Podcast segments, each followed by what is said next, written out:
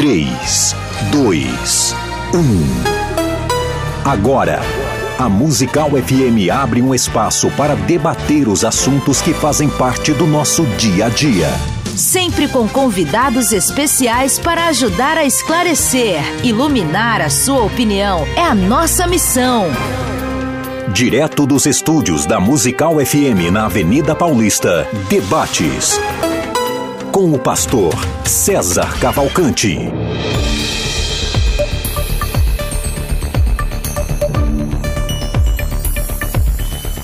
Um bom dia na graça e na paz de Jesus. Eu sou o pastor César Cavalcante e mais uma vez, para a glória de Deus, está no ar mais uma edição do debate da Rádio Musical FM. Nós vamos juntos até o final dessa programação e que Deus nos ajude. Temos um ótimo programa, que o nome do Senhor seja exaltado e glorificado nas nossas vidas.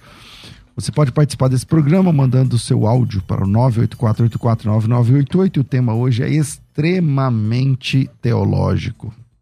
Soteriológico, por assim dizer. É, Romanos 9.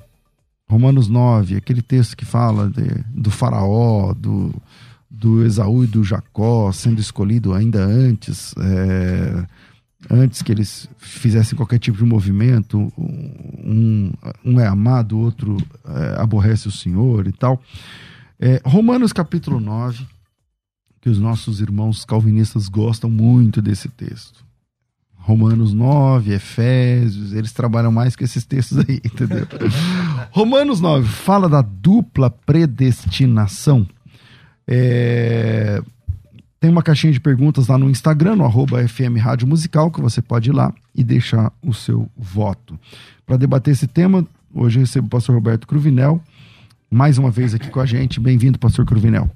Muito, muito bom dia, pastor César Cavalcante, meu amigo reverendo Ricardo, a você que apresenta a programação, minha saudação de paz. Na verdade, rei Irene, tu queria a paz do Senhor em grego bíblico. Vamos à teologia. O debate é um programa só? Então, porque esse, essa é, é, a parte ruim. É, porque é Romanos, o que temos para hoje. É Romanos, é, né? É. E com a gente hoje também, pastor é, reverendo Ricardo Fukuzawa, da Igreja Presbiteriana. Ah, eu não vou ficar falando mais os currículos de todo mundo, que não, não. vocês já são daqui frequente. Então vamos lá. Reverendo, bem-vindo. Muito obrigado, pastor Paulo. É sempre um prazer estar aqui. O Paulo é quem? Eu ou o Cruvinel, no caso? Uh, o senhor. Então é o César. César. César. Você talvez seja a reencarnação de alguém. Ah, meu Deus do, do apóstolo Paulo. É, é que a gente não usa mais isso daqui. É, isso. Ah, Paulo, né? É César Cavalcante, me perdoe. Não, Meus tá irmãos, valendo. perdoe a idade. Ela vem sem aviso. Então, vamos lá, tá, vamos embora, embora, embora. Tá certo. E pastor Crovinel também, é sempre bom estar aqui. Obrigado também por você estar nos ouvindo. É um assunto interessantíssimo. É claro que aqui nós vamos tocar apenas em algumas partes, as mais uh, evidentes, mas é sempre bom lembrar que é um programa para que você possa crescer mais na fé e que você possa aproveitar esse debate. É, vou começar com o senhor. É, Romanos 9 fala de dupla predestinação. Aliás, para quem não está familiarizado com o assunto, o que, que é dupla predestinação? Isso Romanos 9 trata. Sim, é, muito bem. Nós presbiterianos, né, eu sou ministro da igreja presbiteriana, e nós presbiterianos entendemos que o capítulo 9 de Romanos fala sobre o que é convencionalmente chamado dupla é, predestinação, ou seja, Deus ele predestina os santos para a eleição e pré-ordena os ímpios para a condenação. Este é o perfil eu digo predestinar e pré-ordenar, embora praticamente são sinônimos, mas, por exemplo, a Confissão de Fé de Westminster, ela faz uma certa diferença desses termos. Eu estou só aqui baseando aonde eu vou é, me fundamentar para desenvolver esse tema. Maravilha.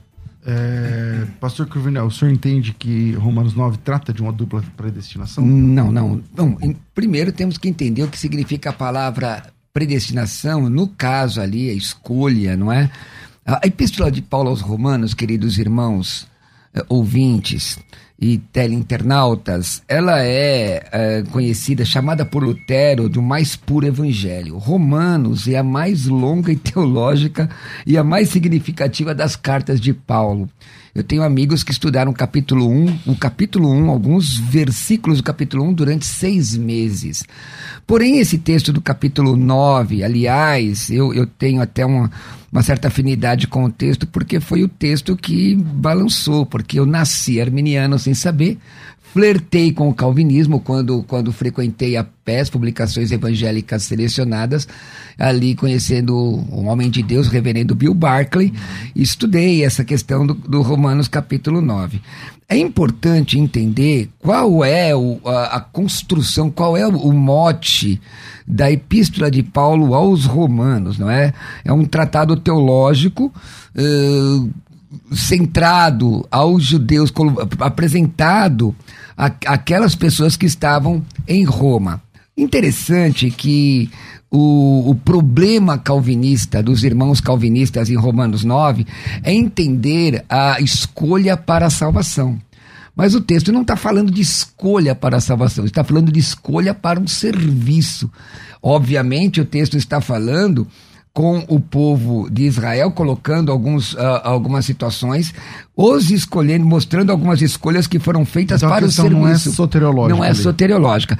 É importante entender, pastor, é, inclusive os aliancistas, como são os irmãos reformados, e também nós, dispensacionalistas, entendemos uma revelação progressiva no texto bíblico. Todos os 66 livros, 1189 capítulos, 31.183 versículos, vai mostrando uma revelação progressiva.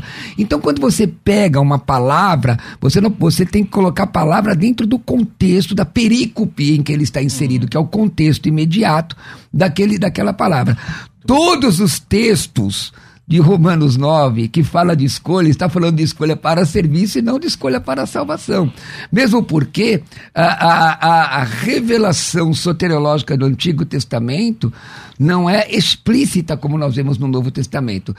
Além disso, eu queria apresentar aos irmãos e a análise do, do, do meu amigo Dileto Propinco, e de verdade Propinco, que significa próximo, não é? é, é alguns textos que, que anulam a teoria da, da eleição salvítica de Romanos, Romanos 9. Eu chamo de teoria porque, no meu entendimento, é somente uma teoria, não é realmente uma revelação. Okay. É, reverendo.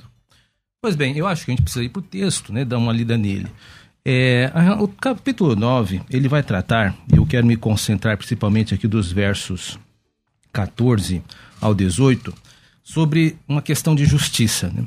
Ah, anteriormente, ah, Paulo, ele trata, agora sim Paulo, ele trata sobre a questão da eleição, né? está aí textualmente colocado, ah, que Deus escolheu é, Jacó amar Jacó e odiar a Esaú. É um texto claro para que a, a eleição prevalecesse não por obras, mas por aquele que chama. Então, logo, ele já antecipa algumas críticas aí que vai surgir do capítulo, do versículo 14 ao 18, onde ele vai utilizar algumas, algumas questões. Eu só quero deixar claro o fio condutor do meu argumento ah, sobre a pergunta sobre a injustiça da parte de Deus, porque precisamos entender que Paulo está, dizendo, está fornecendo uma certa ideia de justiça.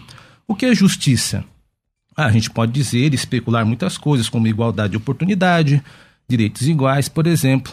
Mas, segundo o texto que nós temos aqui, justiça é a prerrogativa de Deus usar a sua misericórdia como ele quer.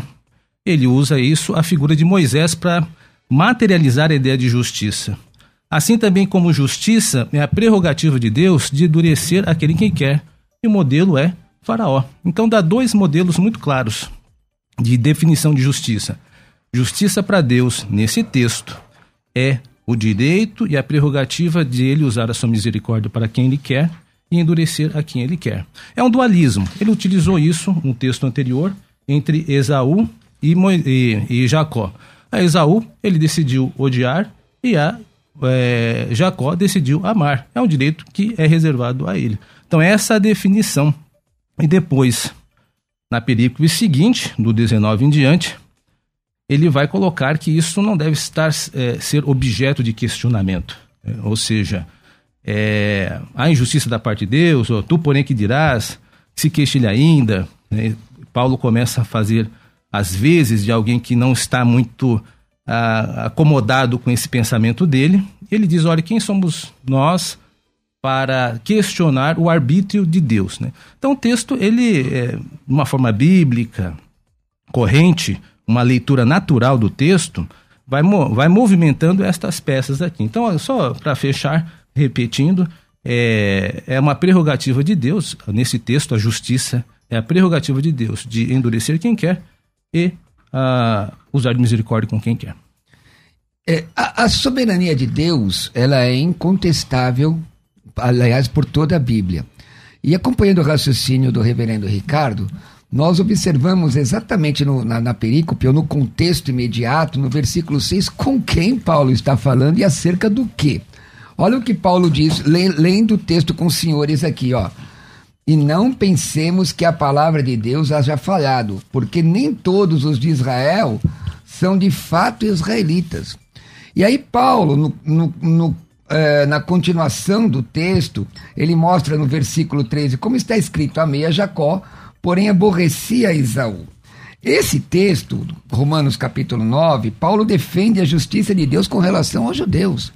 Ele defende, obviamente, é, é, incontestável a questão da escolha, mas o texto não está falando de escolha para a salvação, mesmo porque isso, isso é, é, estaria diametralmente é, contrário a outros textos da Bíblia. Por exemplo, João 3,16: Deus amou o mundo, Deus amou o mundo todo Mateus 7, 21, nem todo que me diz Senhor, Senhor, entrará no reino dos céus, mas aquele que faz a vontade de Deus defende a escolha do homem, defende o arbítrio. Olha, mas aquele que faz a vontade de meu Pai que está nos céus, mostra a escolha. A eleição incondicional ou a, a, a, a dupla eleição mostra que o homem não tem arbítrio nessa, nessa questão.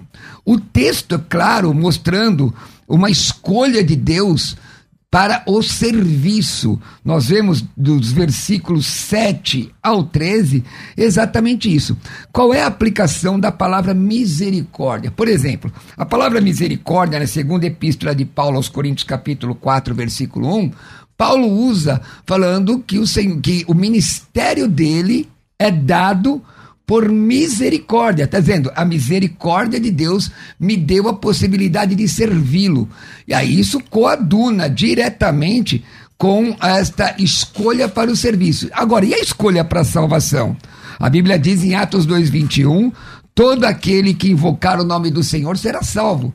A Bíblia não, não diz assim: todo aquele que for predestinado para a salvação será salvo.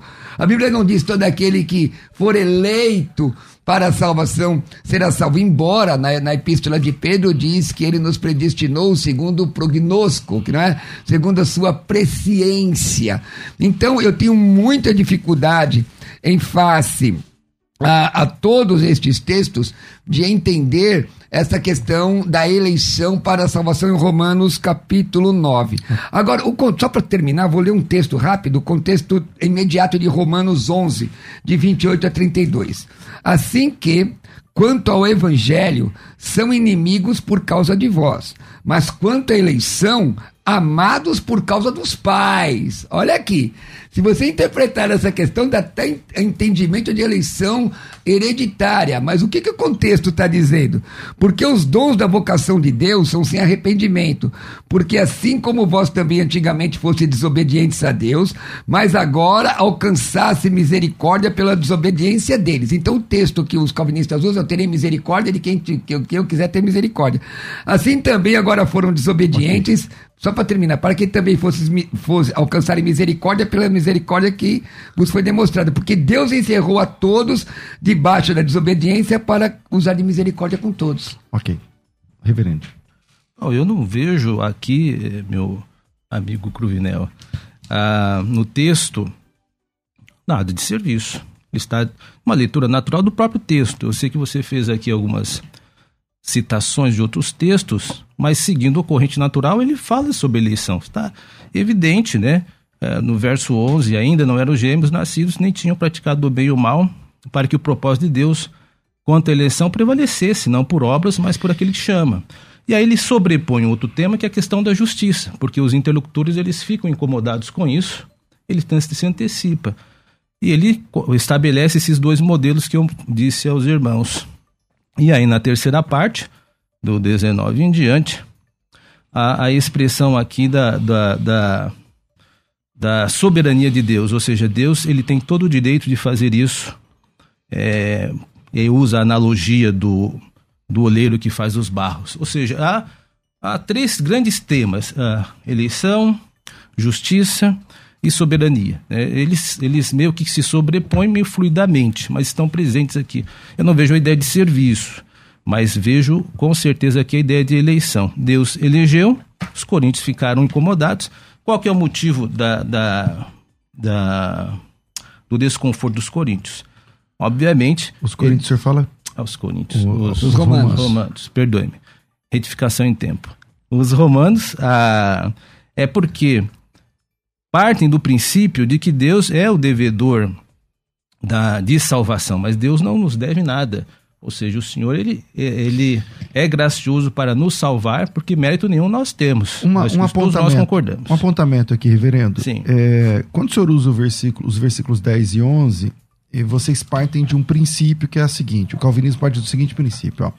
É, não, eu vou ler o 11. Uhum. E, ainda não tem, e ainda não eram os gêmeos nascidos, nem tinham praticado bem ou mal, para que o propósito de Deus, através da eleição, prevalecesse, não por, por aquele que chama, foi dito a ela: o maior servirá ao menor. Uhum. Aí você sempre parte, parte do princípio de que, antes mesmo de nascer, Deus já tinha chamado um para salvação e o outro para perdição. Enquanto o texto não, diz, não diga isso, nesse momento aqui. Está dizendo de servir. O maior vai servir o menor. Que seria o serviço. É.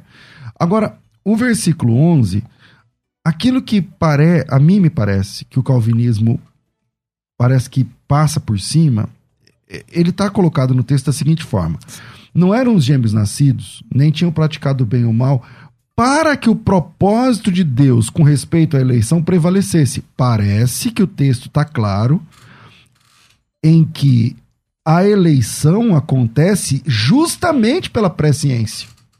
E o que está acontecendo lá, que é uma, uma menção a, eu acho que é Gênesis 25, o que está dizendo lá é que por causa dessa presciência, Deus sabendo antes, foi dito que o maior vai servir o menor. Então ele não está jogando fora os atos dos meninos. Só que o texto diz que ah, Deus havia dito antes que eles nascessem dos atos que eles mesmos cometeriam. A questão, não é natural essa leitura? Não é, é eu entendo. É, eu chamá-lo de, de Paulo de novo, César. É, eu entendo a sua, a sua interpretação, mas não é o que o texto naturalmente diz. Veja, por exemplo, a presciência nem é citada aqui. Ela nem ocorre. Não, e, não, é, e mesmo. Eu, eu, eu, eu vou retificar. Certo. Para que o propósito de Deus quanto à eleição uhum. prevalecesse. Sim. E aí ele está dizendo, não, eles não tinham cometido nenhum bem nem mal, não tinham feito nenhum tipo de obra para que o propósito de Deus quanto à eleição. O que, que é o propósito de Deus quanto à eleição? Que depende daqueles atos que ah. ainda não tinham sido cometidos. Veja, o propósito de Deus para a eleição é a questão da salvação. É o que o texto está dizendo. A eleição, ela é a salvação. Ele é o princípio básico da salvação. A salvação vem por eleição. E para que ele ficasse firme.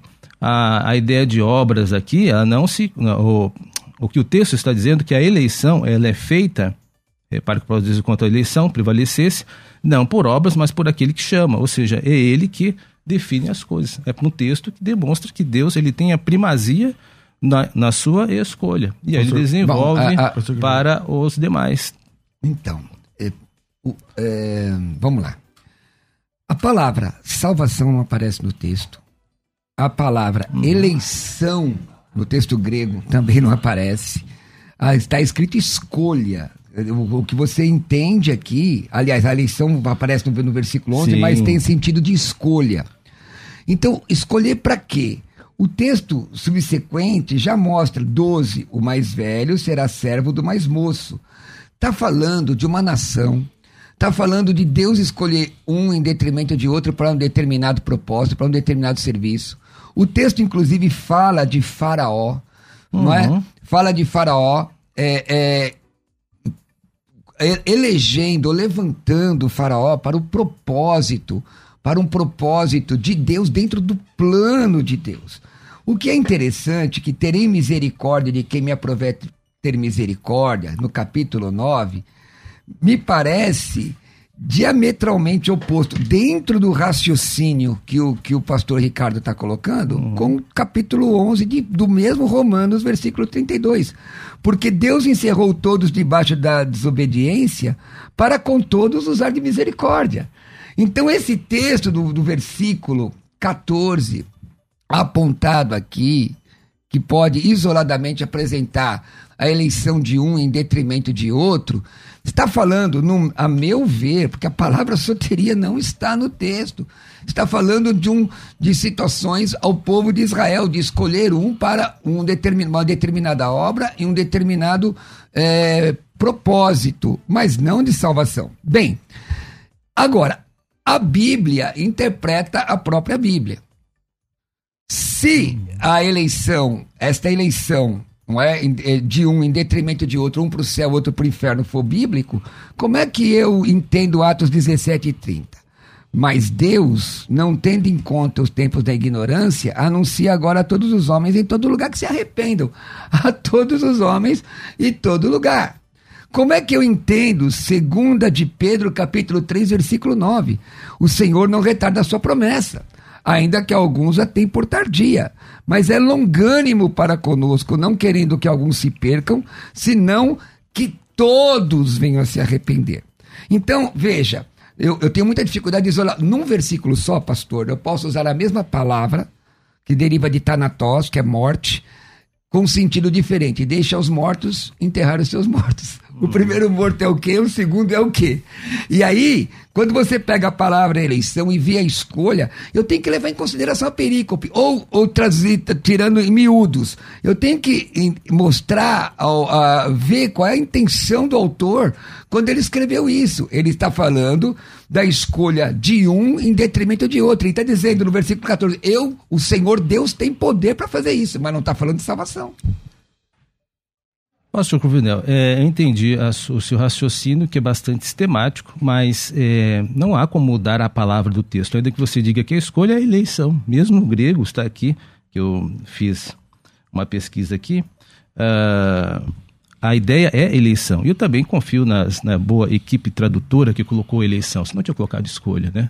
Embora eu acredite nas minhas posições teológicas para fazer exegese, eu, achei, eu sei que a Almeida Revista Atualizada tem uma equipe muito mais competente do que eu. E a palavra é eleição, não é uma escolha de escolher. Acho que esvaziar a palavra do seu conteúdo semântico não é o caminho. O caminho é lidar com ela como estamos aqui no texto. E a ideia do texto ela ainda permanece. O Deus elegeu e a ideia, a ideia é a escolha de Israel em detrimento de Esaú de uma forma arbitrária. O texto é essa. Essa grande, a grande arena de discussão deste texto é o direito de Deus de fazer isso. Porque é contra isso que os, os, os, os narratários, os, os, aqueles que estão recebendo a carta, eles vão se indispor. É sobre este assunto que Paulo irá tratar. Mas que injustiça? Você vai dizer que é injustiça? Ou seja, este assunto não foi bem acolhido pelos, pelos destinat, uh, destinatários naturais do texto. E aí que ele coloca novamente as duas figuras. Ele está sempre insistindo, insistindo. Ora em Jacó, como amado de Deus, e Esaú como odiado. Ora em Moisés, como quem foi e recebeu misericórdia. E ora Faraó, como aquele que foi endurecido por Deus. Então não há como fugir desse, dessa atmosfera do texto. Pastor querido, é, o senhor vê, o senhor usou uma, uma, uma argumentação dizendo que usar a palavra escolha como sinônimo de eleição é esvaziar o, o, o significado real, mas o senhor mesmo fez isso sem perceber, o senhor acabou de citar na sequência a própria palavra escolha, e se o senhor procurar no dicionário, eleger alguém é escolher alguém. Então, uh, e eu concordo que a questão da escolha é está no texto. Está no texto. E o senhor cambiou uma palavra para outra. O senhor mesmo cambiou, mesmo tendo tentado é, desmerecer a, a, interpretação. Mas se você observar o texto, a palavra está lá, mas significa o quê? Por exemplo, se eu apresentar ao senhor, que é um exegeta, a palavra pistes, em grego, pistes, fé. É é, ela, ela significa o que em Hebreus 11, significa o que em 1 Coríntios 12, significa o que em Gálatas 5. Então o texto, a palavra tem que ser entendida dentro do seu contexto. O contexto aqui, no versículo 11, diz: E ainda não eram gêmeos nascidos, nem tinham praticado bem ou mal, para que o propósito de Deus quanto à eleição, e aqui entra a questão da presciência levantada pelo pastor César, tá aí no certo? Texto. prevalecesse. Para, só, é, é, que assim, peraí, eu vou, eu vou te dar uma oportunidade, é que talvez eu, eu não me fiz entender. O texto diz assim, ó. Ver se é natural essa leitura. Por favor. E não eram os gêmeos ainda nascidos, nem tinham praticado bem ou mal, para que o propósito de Deus contra a eleição prevalecesse. Fica claro no texto que o propósito de Deus, segundo a eleição, vem através das atitudes das pessoas. É o que está escrito no texto. Ele não havia nascido ainda. É, ó, nesse caso, assim, ó, não sendo os gêmeos ainda nascidos, eles não haviam praticado bem ou mal para que o propósito de Deus quanto à eleição prevalecesse. Ou seja, ele não está dizendo que o propósito de Deus quanto à eleição funciona de outra forma que não pelas uhum. atitudes das pessoas. E, nas, e, nas... e aí, naquele caso, ele está falando de uma profecia. É. Ele não está falando, ele está falando de uma profecia de Gênesis 25. E, e aqui deixa eu... E na profecia de Gênesis 25, quando os gêmeos, ela passa mal, a Rebeca passa mal, então ela começa a orar sobre isso e aí o Senhor fala para ela: tem dois, duas nações lá no seu ventre. E nesse caso das duas nações, o maior servirá ao menor. Então é sobre essa profecia que ele está falando. É, ele não está falando de uma questão soterológica nesse momento da profecia. Ele está dizendo: uhum. duas nações têm no seu ventre, o maior servirá ao menor. E fechando aqui, talvez eu não me fiz entender, mas ele diz assim: os gêmeos ainda não tinham nascido e não tinham praticado ainda, nem bem nem mal, para que o propósito de Deus contra a eleição prevalecesse. O que o autor bíblico está dizendo, na minha opinião, é que o propósito de Deus contra a eleição, que é bíblico, tem a ver com a atitude das pessoas. E ele não está negando isso. Só que naquele caso a profecia veio que o maior serviria o menor. Eu, só para eu terminar não, a leitura não aqui. Não, porque é dois contra um. Deixa eu falar agora. Tá sim, que... mas, mas, eu parei no meio da minha leitura, né? É, tá bom, a minha tá fala aqui, mas calma, é eu não estou debatendo, é que, minha, é que eu te fiz uma pergunta e parece que eu, eu não me certo. fiz entender, então eu só estou clareando. Tá aqui. bom, mas, mas deixa eu mas, falar, porque agora você. Mas depois eu volto aqui nessa mesma questão. Vai lá, vai lá. Estamos, em, estamos entre amigos. Vai lá. Veja só. É, mas o irmão não citou, por exemplo, a ideia ó, para que o próximo Deus contra a eleição prevalecesse não por obras, mas por aquele que chama. Novamente está é, enfatizando o direito de Deus utilizar antes mesmo de se manifestar. Mas não está negando a questão das obras. Agora, veja, não é bem isso. O, nós precisamos entender o seguinte: é, o, o autor, o Paulo, desse texto, ele está citando, fazendo o uso de algumas figuras do Antigo Testamento eu preciso me ater aos textos citados pelo citante. Eu sei que ele liga uma ponte de interpretação com o Antigo Testamento. Gênesis 25. Mas eu preciso tomar cuidado, porque ele, Paulo, ele é o apóstolo e ele faz as suas interpretações teológicas que coloca aqui. Vou dar um exemplo. Ele está, é, ele está aqui é, falando do endurecimento do coração de Faraó. Está no texto. Mas, é, mas não, nesse, não nesse não. momento aqui, mas está no não, texto. Sim, é sim, o okay. 9, é Isso, o que a gente vê debater, é, é o 9. É então, é, mas em nenhum momento, e até poderia ser usado como recurso dos irmãos assim, ah, mas veja, Farol também endureceu seu próprio coração. Inclusive fato, antes. Espera um pouquinho. Poderia ser utilizado, mas não foi esse o argumento que Paulo trouxe para cá.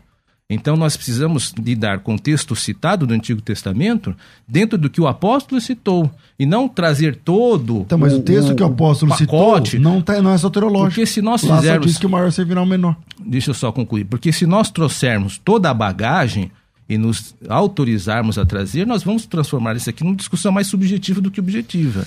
Então, este farol, por exemplo, só para me fechar o argumento aqui, este farol, desse texto, deste Paulo, que é ele, é a interpretação dele de Gênesis, é qual Deus endureceu o coração. É esse ponto que ele está pegando. Ou seja, o poder de Deus de endurecimento. Em nenhum momento ele disse que Farol teve uma participação. Pastor. Agora, agora deixa, deixa eu Vamos lá. O, o, o, capítulo todo. Por estar falando que o negócio é, é longo, né, pastor César? Me perdoem, mas é como eu tinha feito a pergunta, é. parece que. É. É, eu... Então, gente, ó, mas não, tudo bem.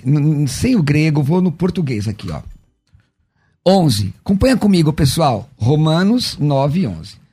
É, E ainda, e ainda não eram gêmeos, e ainda não eram gêmeos nascidos, nem tinham praticado o bem ou o mal, não nasceram. Para que o propósito de Deus quanto à eleição, escolha, certo? Que é isso, pode procurar no dicionário. Pode procurar no dicionário. Ó, prevalecesse não para as obras, mas eh, não por obras, mas por aquele que chamou. Quer dizer, quer dizer, é, é, existe uma profecia. A profecia está aqui, ó, citada no versículo 12. Está aqui, ó. Como já fora dito a ela. Disse a ela assim, ó. Vamos supor que ela. É assim, ó. Você tem aí, você tá grávida. É gêmeos. Um vai servir o outro. Onde é que tá a salvação aí, gente? Não tem salvação. Tá dizendo só isso. Que um vai servir o outro. A gente não pode colocar no texto aquilo que o texto não diz. Espera um pouquinho, agora segura aí. Que o negócio aqui é sério. Não é? Tá assim, ó. 12. O mais velho será servo. Servo é o quê? É servir, é servir. O mais moço, comecei a discussão dizendo isso. O Senhor está mostrando que ele escolhe o- para propósito. Agora, olha o capítulo, no final do capítulo. Capítulo todo, o capítulo 9 trata sobre Israel. Olha aqui, ó, o versículo 30. Que diremos, pois? Que os gentios que não buscam a justificação vieram alcançá-la todavia? O que decorre da fé? Israel, que buscava a lei da justiça, não chegou a atingir essa lei. Por quê? Porque não decorreu da fé, e sim como que das obras. Tropeçaram na pedra de tropeço, como está escrito, eis que põe em Sião a pedra de tropeço. Quer dizer, está falando sempre sobre Israel, está falando sobre a escolha de Israel, está falando sobre o arbítrio. Gente, capítulo 9 defende o livre-arbítrio. Capítulo 9 mostra a soberania de Deus e mostra o arbítrio também. Ok, bom, infelizmente nosso tempo aqui é curto, vamos fazer um intervalo e a gente volta já. Vira aí, Doni. Você pode ouvir a Musical FM onde e quando quiser. Entre agora na loja de aplicativos do seu celular e baixe o nosso. Tem sempre novidades e o melhor conteúdo da sua Musical FM para você ouvir em qualquer lugar do Brasil e do mundo. A qualquer hora, disponível para Android e iOS. Musical FM 105.7. Mais unidade cristã. Debates com o pastor César Cavalcante.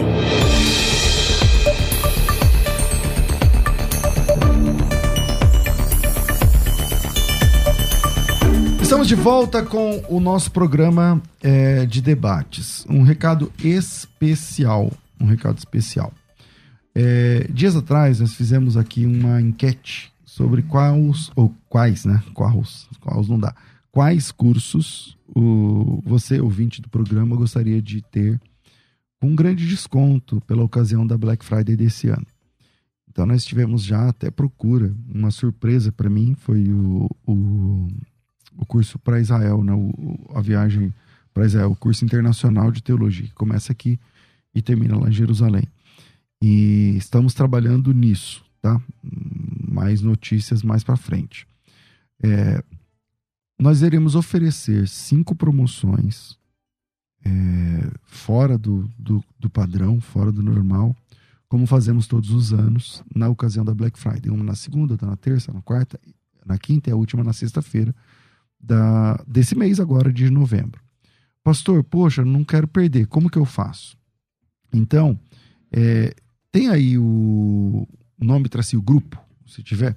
Então, me chama no WhatsApp, coloca teu nome, tracinho, grupo, e aí você vai ser encaminhado para participar do grupo fechado da Black Friday. Esse grupo fica fechado, tá? Ele só vai ser aberto na semana da Black Friday e cada dia você vai receber uma oportunidade, uma, uma promoção. Por exemplo, a viagem para Israel, que custa, sei lá, nós estamos saindo agora, né? Semana que vem, tá ficando 22 mil, 23 mil. Essa mesma viagem, por 12, 10, sei lá, eu não sei exatamente. É, que, é outra coisa. Teologia, que custa mil e pouco, por 300, alguma coisa assim. É, curso de hebraico, de 1.500 por 200 e pouco. Então, você vai receber essas oportunidades no grupo exclusivo, tá? Não aqui na rádio, lá no grupo. Então, se você quer investir no seu conhecimento, com os cursos que você ouve aqui todo ano, mas pagando pouco, você tem uma chance por ano que é a Black Friday. Pastor, como que eu faço? Entra no grupo. Como que eu faço para entrar no grupo? É, que grupo é esse? É um grupo de WhatsApp. O grupo fica silenciado até lá. Vai entrando gente no grupo. Quando enche o grupo, eu mando um vídeo explicando as regras e o grupo fica silenciado para não ficar enchendo a paciência das pessoas. Então o grupo fica fechado e na semana da Black, na segunda-feira vai ter a promoção da segunda, na terça, promoção da terça, na quarta da quarta, quinta e depois na sexta-feira, tá? E quais são os cursos que estão entrando na promoção? Nós não sabemos todos ainda, tá? A gente tem tá dependendo de ainda duas reuniões para definirmos. A coisa é Não é fácil, não, viu, irmãos? Não é fácil, não. Então, se você quer participar, atenção, pastores, líderes, homens e mulheres apaixonados pela palavra de Deus, que estão em busca de capacitação, entrem no grupo da Black Friday 9907 6844 011 9907 6844. Outro recado, última chamada para quem quer participar do evento ao vivo da Escola de Ministérios. Escola de Ministério, última chamada que eu estou falando para alunos, tá? Porque a gente vai abrir agora para não alunos. Para quem é aluno, o, o, o, ingresso custa perto de 100 reais, 100, 120 reais, alguma coisa assim. Para quem é aluno, 30 reais, que é uma taxa administrativa, não paga o certificado e a pasta e as coisas que você vai levar. E você ainda pode levar um convidado, uma convidada. Escolha a dedo, tá? Escolha alguém que ama a palavra, que não é uma boa. Não, não vai pela. Ah, eu, porque eu gosto de Fulano. Não. Tem que ver se Fulano gosta de capacitação. Então, invista na vida de alguém que goste de capacitação. Por hora, esse evento está fechado só para alunos. Se Deus quiser, na segunda-feira abre para não alunos. Então, a Escola de Ministérios é um projeto fechado para alunos e esse projeto não está à venda mais. Tá? Não tem como se inscrever agora na Escola de Ministérios. Então, se você quer fazer a sua inscrição é, e você é aluno da Escola de Ministérios e quer participar do evento ao vivo, que vai ser dia 10 de dezembro, na sede da Debras, 9907 6844 011 São Paulo, 9907 6844 9007 6844 coloca teu nome, tracinho evento ao vivo, você vai pagar 30 reais apenas vai participar de tudo, com certificação, com tudo padrão, qualidade que você já conhece. Com um detalhe, dessa vez você vai ter a oportunidade de trazer alguém para participar e você vai ser benção na vida de outra pessoa. 99007 6844, coloca teu nome, tracinho, evento ao vivo e venha participar com a gente. Virei.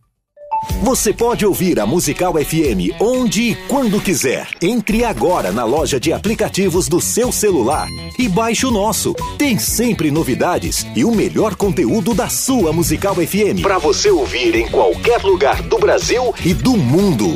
A qualquer hora, disponível para Android e iOS. Musical FM 105.7. Mais unidade cristã. Você está ouvindo Debates, aqui na Musical FM. Ouça também pelo nosso site www.fmmusical.com.br.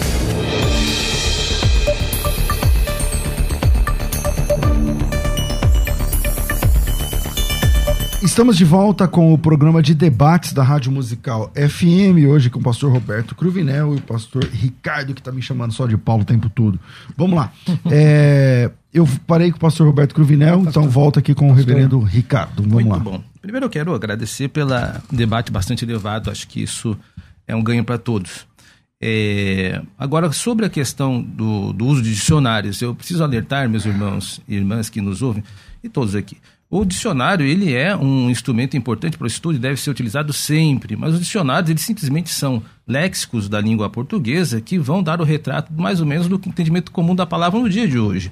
Ele nunca é uma fonte de autoridade inquestionável. Tanto é, por exemplo, eu gosto muito do Ferreira de Almeida, acho que todos nós aqui que nascemos, acho na década de 70, alguma coisa assim, para baixo, para cima, é, nós gostamos do Ferreira de Almeida. Nós temos o Howes, que é o mais atual hoje, que também algumas pessoas têm algum tipo de resistência porque dizem que ele tem uma, um caminho ideológico. Enfim, de qualquer maneira, os dicionários são importantes, mas não são a peça fundamental. Então, eu queria fazer essa ressalva aqui. Ele deve ser usado de acordo com o contexto das boas traduções brasileiras que nós temos.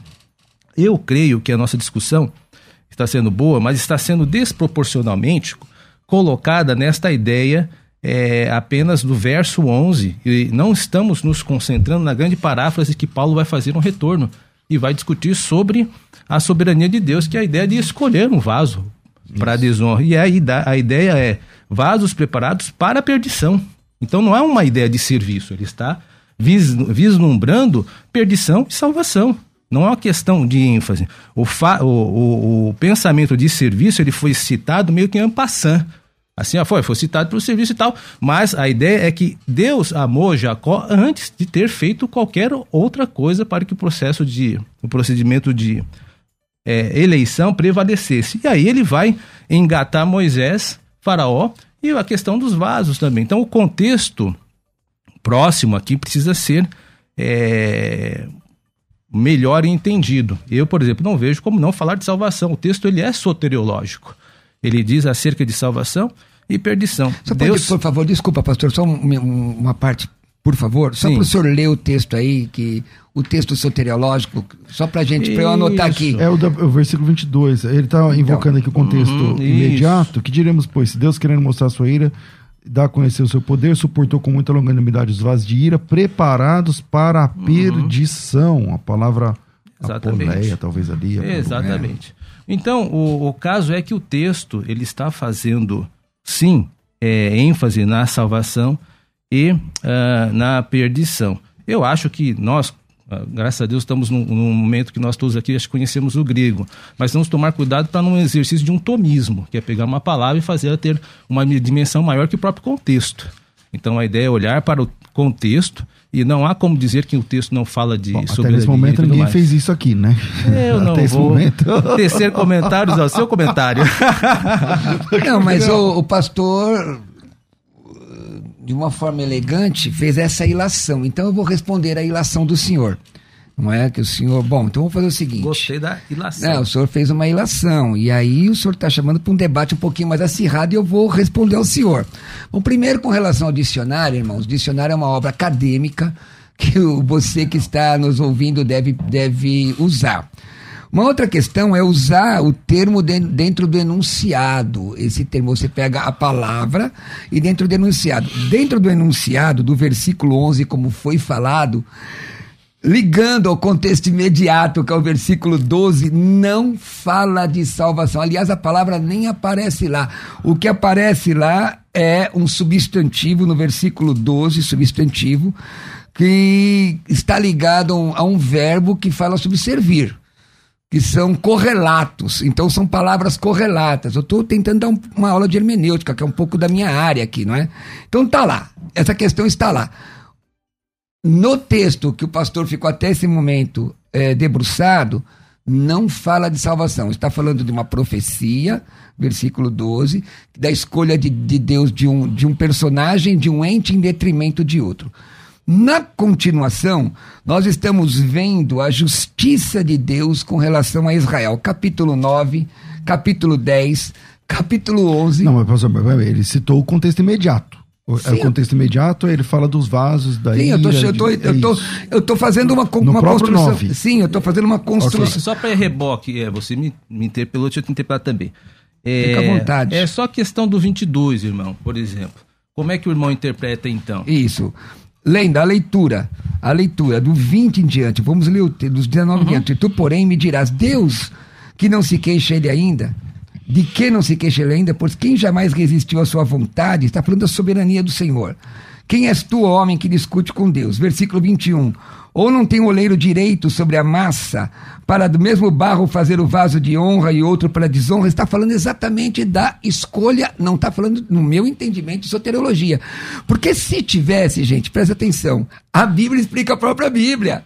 Olha o texto de Timóteo, 1 Timóteo 2, 3 e 4. Por, por isso é bom e agradável diante de Deus, nosso Salvador, que quer que todos os homens se salvem e venham ao conhecimento da verdade. Como é que eu vou entender isso do ponto de vista da eleição incondicional? Impossível. Sim, é, primeiro uma correção. Dicionário não é uma obra acadêmica, me perdoe, é, pastor Cruvinel, discordo. É o quê? Ah, dicionário, nossa, isso aí usa em escola.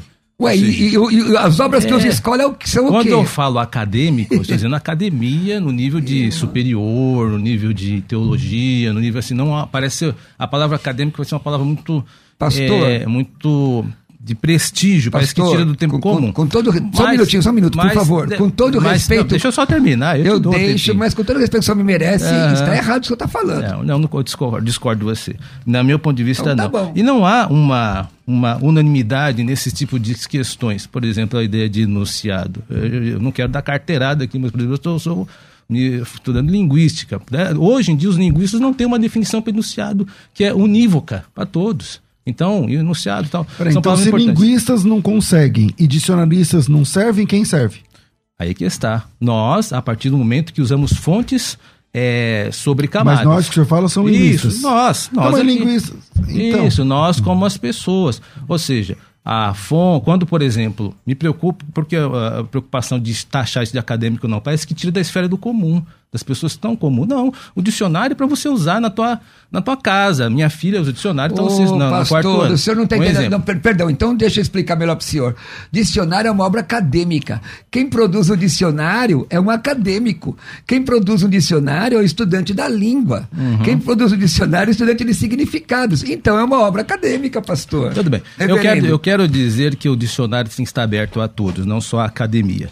É isso que eu quero enfatizar aqui. Mas a questão, voltando para o texto, meus queridos irmãos, eu não vejo a, a- a discussão prorrogando aqui para essa, pra essa questão da perdição. De fato, Deus escolheu pessoas para a perdição e pessoas para a salvação. Antes Esse é o de nascerem. fundamento, antes de nascerem. como é que essa- fica? Uma pergunta. Porque agora Entendi. o contexto faz toda a diferença. Entendi, entendi. É, como é que fica a pregação do evangelho? Porque, por exemplo, Muito bom. o senhor vai pregar para todas as pessoas. Sim. Tem como o senhor saber quem é salvo e quem não é? Muito bom. Veja, Não tem essa- como o senhor saber? O senhor Não, pregando. não, não. Você tem lá 100 pessoas. Vamos dizer que 50 são salvos, outros 50 eh, não são eleitos. Só que o senhor não sabe. O senhor vai pregar para todos. Então, para metade deles é mentira que o senhor está falando? de forma alguma. Inclusive, isso eu já, já falei, tem outros, outros programas aqui. Ah, nós entendemos, e quando nós eu falo dos calvinistas, e sobretudo os presbiterianos, entendemos que existe a vocação geral e a vocação eficaz. Há em Deus total, é, como que eu posso, sinceridade no seu chamado, por exemplo, Mateus 11, que inclusive eu até citei isso mesmo, a última vez. Ah, Vinde a mim, todos vós estáis cansados e oprimidos. Há, há a sinceridade de Deus. Entretanto, nem todos virão. Nem todos virão. Só virão aqueles que o Senhor, de fato, chamar para isso. E aí ah, existem textos bíblicos variados em relação a isso. Então, a, a, a vocação geral é uma chamada para todos, porque serve também ao propósito de Deus demonstrar sua grande justiça para toda a Só, só humanidade. pergunta, pontuando, pastor. Sim, O mas- senhor falou, o senhor colocou, colocou- como é que é? É geral e Isso, eficaz. vocação geral, vocação geral e eficaz. eficaz, tá certo.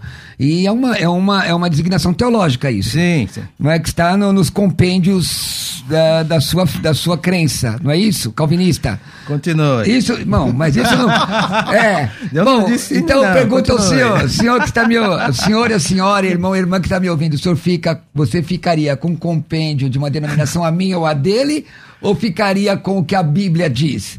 Porque a questão de eficaz e não eficaz, a Bíblia diz aqui, ó. 1 Timóteo 2,4, que quer que todos os homens se salvem e venham ao conhecimento da verdade.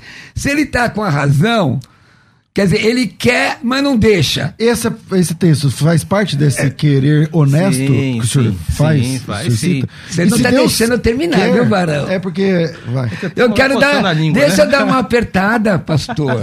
Porque o, o meu amigo, favor, o reverendo Ricardo, fez uma ilação que eu nunca tinha visto ele fazer. Agora eu deixo apertar, pastor. É, Porque, continue, ó, continue. você que está nos, nos ouvindo aqui, ficaria com o texto bíblico que Deus amou o mundo de tal maneira. João 3,16, ele amou, mas uns vão e outros não, porque ele determinou. Com o que, que você fica? Ok. Vamos lá, vamos lá. Vamos, du- duas questões aí. E você tá É, dizendo, somos amigos. É, normal. Veja só, é, primeiro, o- essa, essa, essa escolha, esse é, ter ser excluído, não, não é colocado. Não, você não pode ficar com teologia de um lado e Bíblia de outro. Isso não existe. A teologia, ela interpreta a Bíblia, as duas estão juntas. Né? Nós temos, por exemplo, o conceito da trindade, tantos conceitos que não estão é, é, construídos, é, mas estão aqui. Então, não existe essa escolha. Elas caminham juntas. É, e a questão aqui do, do João 3,16, mais uma vez evocado, é lembrar que ah, nós não interpretamos a palavra mundo como todas as pessoas. Porque Deus não ama todas as pessoas igualmente. O próprio texto de Romanos 9, eu estou voltando agora para o texto do nosso debate, diz que Deus não amou a Esaú. E a palavra aborrecer, se você for no grego, não é? Aqui eu acho que é um eufemismo da Almeida atualizada. Não, tem é Malaquias, eu odeio Esaú Odeio também, Esaú. é, é. E Deus não odeia, não ama todas as pessoas. Então o próprio capítulo 9, ele demonstra que Mas o texto de professor, 3, se 10, Deus 16... ama, esse amor salva, é isso? Se é amado, então é salvo? Olha, é, vamos lá, veja só. A gente está colocando um, ar- um- um arquétipo aqui. Mas é, Deus, ele ama e salva. E o jovem rico? Quem disse que o jovem rico não foi salvo? Mas é só o senhor apresentar o texto que ele foi. Aí fica fácil, aí Não. resolveu. Há um argumento do silêncio, ninguém fala. No- Mas no dá da fazer teologia no silêncio da Bíblia? dele. Olha, nós fazemos alguns textos que não, que não sinalizam. Não, é, dá pra você as- Inferiram- falar com assertividade uma Isso, coisa inferir. no silêncio da Não, Escritura. inferir é uma coisa, mas teologia no Exatamente. silêncio é especulação, Mas, não, reverendo. Os irmãos estão agindo de maneira desabonadora a um argumento. Não, desabono De que é argumento. Não, então vamos lá, vamos agora. o- O vamos jovem rico ele foi amado por Deus, mas não significa que ele não foi salvo, porque não há o final da história dele. Aquele momento, Jesus Cristo disse que o amou. Até então, ele, ele voltou, mas não mostrou eh, o final da vida Ele dele. Então não dá voltou pra e Jesus saber. fez o comentário. Quão Exatamente. dificilmente um rico será salvo. Exatamente. Depois que ele saiu fora. Uhum. Aí. Mas mostre o todo texto um- aonde ele não foi salvo. Não. Mas- mas- mas o hoje senhor está defendendo prova- que ele foi salvo. O argumento. Não, eu estou dizendo que não é conclusivo. Não, o senhor está dizendo que o amor gera Não, salvação. veja, os irmãos estão é, usando a retórica aí, não é, não é exatamente isso. O, o que eu estou dizendo é que a, na no João 3,16, voltando ao argumento, Deus ama aqueles que são seus. Não há no texto que fala sobre o jovem rico, agora nós já estamos mudando para Lucas, nenhum tipo de a, a coisa, algo conclusivo em relação ao jovem rico. Então fica realmente um suspenso. Então, deixa eu argumentar podemos. sobre isso, por favor. Pode dizer. Posso argumentar sobre o que o pastor falou? Bom, irmãos, é assim, ó. O texto de Romanos, você vai leia 9 a 10, tudo 11, aliás, falando com Israel, acerca de Israel, acerca de uma escolha da desobediência de Israel, acerca da escolha de um em detrimento do outro no sentido do serviço. Leia, tá lá escrito. Com relação à salvação, é, é- é complicado. Eu sempre digo que eu tenho dificuldade de, de ler a Bíblia com as lentes embaçadas do dogmatismo. Porque eu vou ter que forçar o texto. Ah, Hotheos regapsen cosmon. Deus amou o mundo. Esse mundo não é todo mundo. No, no sentido calvinista. É, esse mundo não é todo mundo. O, o texto aqui, que todos não é, ven- venham arrepender-se. Esse todos não é todos. Quer dizer, Deus. né, Quer dizer, é, é complicado. Então, eu prefiro um dicionário que, Continue. segundo o reverendo aqui, não é, não é obra acadêmica. Segundo o reverendo aqui, foi um, um leigo que deve ter escrito um dicionário, não é? E colocar todos, bom, todos calvinistas é alguns, todos arminianos é todos mesmo. Todos é todos, gente. E pronto, acabou. Tá aí. É, não, de forma alguma. E fora o seu raciocínio de esticar a minha fala. Não é exatamente isso que eu disse que um leigo fez Então, no o que que você dicionário. Aí você está Não, ué, já, já. Você falou que não é acadêmico. balde. Que não é acadêmico, o que é? O quê? Acadêmico é da academia, né? Pelo menos é isso que a gente usa na universidade. É obra da academia. É Continuando aqui. A questão de dogmatismo, irmãos, é uma ilusão. Todas as pessoas que chegam na Bíblia, elas têm dogmas. Não é errado isso. Nós precisamos conferir esses dogmas com as escrituras. Ver se estão corretos. Não chega ninguém. Não existe tábua rasa, tábua em branca. Todas as pessoas que vão ler o texto bíblico chegarão com seus preconceitos. Eles precisam ser, no decorrer da nossa vida, e eu tenho certeza que não vamos conseguir fazer tudo isso enquanto estivermos vivos, aproximar com as escrituras sagradas. Mas, por exemplo, todas as vezes que você vai na, na Bíblia, você tem uma ideia de Deus. Quem é Deus? É a partir das Escrituras que nós vamos conhecer acerca do Senhor e veremos que o Deus da Bíblia nem sempre é o Deus ficcional que algumas pessoas acreditam. Então é através das Escrituras Sagradas que vão nos dar algumas definições. Então, dogmas todos nós temos, precisamos apenas confirmar ou é, fazer com que as Escrituras nos formatem segundo a visão de Deus. Bom, Infelizmente, nosso tempo é curto, vinheta de considerações finais, senão a gente vai ser mandado embora daqui. Tá dizendo que é 58. Considerações finais. Debates. Bom, É, um minuto para cada um. Pastor Roberto Cruvinel, obrigado pela sua participação. Eu agradeço, amigo. Irmãos, é assim, ó, a gente até se diverte no debate, acho interessante.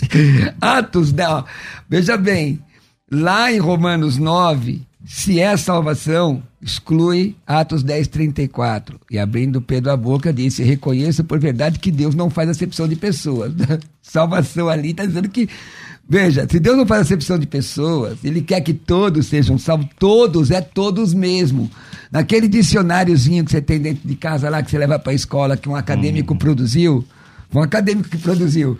Ó, você vai entender que todos é todos. Todos é todos. Então, eu tenho muita dificuldade, e vou deixar para vocês para encerrar. É, é, o texto de Apocalipse 2,10: ser fiel até a morte e dar-te-ei a coroa da vida. Vou te deixar o texto de Apocalipse 22, 17. O Espírito e a esposa dizem: Vem. E quem ouve, diga: Vem. Quem tem sede, venha. E quem quiser, tome de graça da água da vida. Entrega a tua vida a Jesus. Talvez você, ah, mas acho que eu não sou eleito. Acho que eu não sou predestinado. Vem, vem para Jesus. Estou te fazendo um apelo para que você entregue teu coração a Jesus e sirva o Senhor.